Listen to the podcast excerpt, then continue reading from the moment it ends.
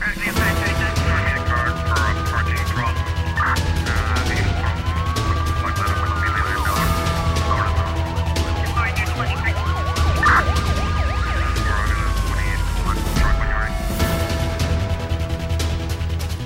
O Tribunal da Relação de Barlavento agendou para esta tarde a audição do eh, deputado António Monteiro como testemunha da defesa de Amadeu Oliveira, que está a ser julgado desde o dia 29 de agosto. O testemunho de António Monteiro foi confirmado pelo coletivo de juízes depois da Comissão Permanente da Assembleia Nacional ter autorizado o parlamentar a prestar declarações. António Monteiro é a última testemunha arrolada no processo e vai prestar depoimento a partir das 3 da tarde.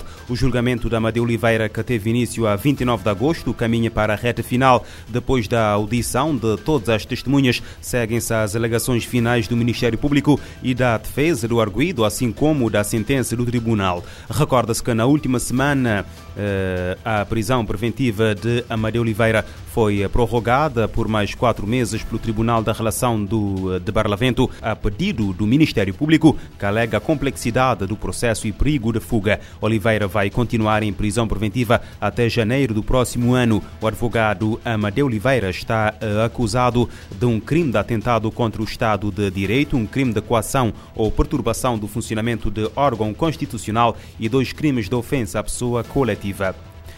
O desarmamento não pode ser um sonho utópico. Palavras proferidas pelo secretário-geral da ONU, António Guterres, na sua mensagem para marcar o Dia Internacional para a Eliminação Total das Armas Nucleares, que hoje se assinala. Para o chefe da ONU, eliminar esses dispositivos da morte não é apenas possível, é necessário. O fim das armas nucleares é um dos objetivos mais antigos das Nações Unidas e foi o assunto da primeira resolução aprovada na Assembleia Geral da organização. De acordo com a ONU, o mundo ainda tem mais de 12.700 armas nucleares. Guterres ressaltou em sua mensagem que no mês passado, na décima conferência de revisão das partes do Tratado de Não Proliferação de Armas Nucleares, os países chegaram perto de um consenso sobre um resultado substantivo. Para o secretário-geral, num momento crescente de divisão geopolítica, desconfiança e agressão direta, o mundo corre o risco de esquecer as terríveis lições de Hiroshima, Nagasaki e da Guerra Fria e incitar a um Armagedon humanitário. O líder das Nações Unidas pediu a todos os estados que usem as vias de diálogo, diplomacia e negociação para aliviar as tensões e reduzir os riscos de um confronto nuclear. Antônio Guterres disse que o que precisa ser feito agora, de forma mais ampla, é uma nova visão para o desarmamento nuclear e a não proliferação. Ele citou a proposta que fez com a nova Agenda para a Paz, que exige um desarmamento significativo e o desenvolvimento de um entendimento comum das múltiplas ameaças para que se possa exterminar a ameaça maior de uma guerra nuclear de uma vez por todas. Da ONU News, em Nova York, Mônica Gray. Para o secretário-geral da ONU, a eliminação das armas atômicas seria o maior presente para as gerações futuras. Guterres diz que o Dia Internacional é uma oportunidade eh, de se alcançar um novo consenso e de neutralizar a ameaça nuclear para sempre, cumprindo o objetivo da paz.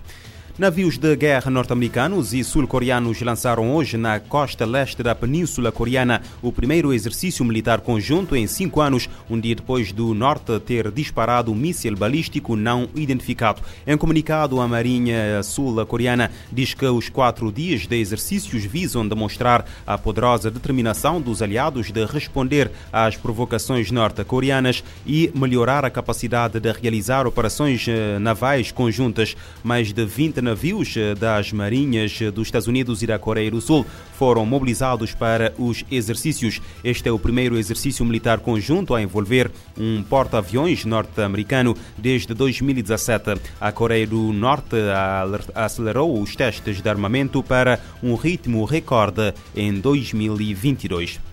Na Síria, a cólera continua a provocar vítimas mortais. Pelo menos três dezenas de pessoas morreram uh, naquele país devido a um surto uh, da doença. O anúncio foi feito hoje pelo Ministério da Saúde do país, com a Organização das Nações Unidas a considerar o surto como um dos mais preocupantes dos últimos anos. Segundo o governo, citado pela Reuters, foram confirmados 338 casos de cólera no último mês, com a maioria dos casos e das mortes a serem registados no norte da província província de Alepo, a capital do país. Só na região da capital foram identificados 230 casos e 25 mortes. O surto da cólera é mais um desafio para os serviços de saúde da Síria, que continuam a ter dificuldades em assistir uma população devastada e altamente impactada pela guerra que dura desde 2011. A ONU considera que o surto de cólera pode dever-se ao uso de água contaminada para regar campos agrícolas, além de que a escassez de água potável tem levado muitas pessoas a beber diretamente a água do rio Eufrates, o histórico rio que atravessa o país e uma grande parte do Médio Oriente. O crescimento da cólera surge depois do país ter enfrentado um vasto número de casos de diarreia, malnutrição e doenças de pele por causa da falta de água potável.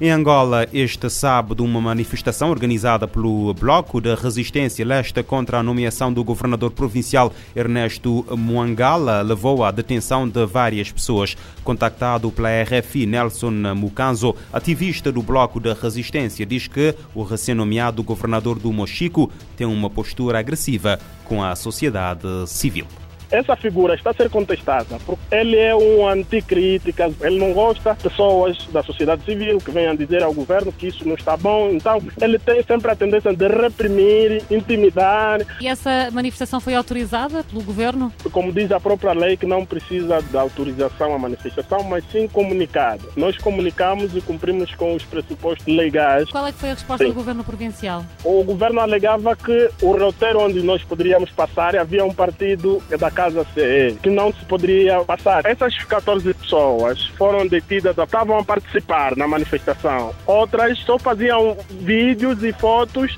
daquilo que estava a acontecer. Mas o comandante mandava mesmo prender essas pessoas também. E hoje Onde é que estão essas 14 pessoas? Sete já, já estão localizadas, mas as outras sete até agora não estão a nos dar nenhuma informação. A gente espera até amanhã, depois do julgamento sumário. Acho que lá a gente terá já, já uma informação concreta acerca dessas outras pessoas. Manifestação na província do Mochico, em Angola, acaba em uh, detenções. O número de primeiros uh, pedidos uh, de asilo apresentados na União Europeia aumentou 66% em junho para mais de 65 mil face ao mesmo mês de 2021, segundo informação divulgada hoje pelo Eurostat. No, na comparação com maio, de acordo com o Serviço Estatístico Europeu, o número de primeiros pedidos de asilo subiu 4%. O crescimento mensal mensal, segundo uh, o Eurostat, deveu-se uh, a um aumento de requerentes vindos da Tunísia, uh, Turquia e Paquistão.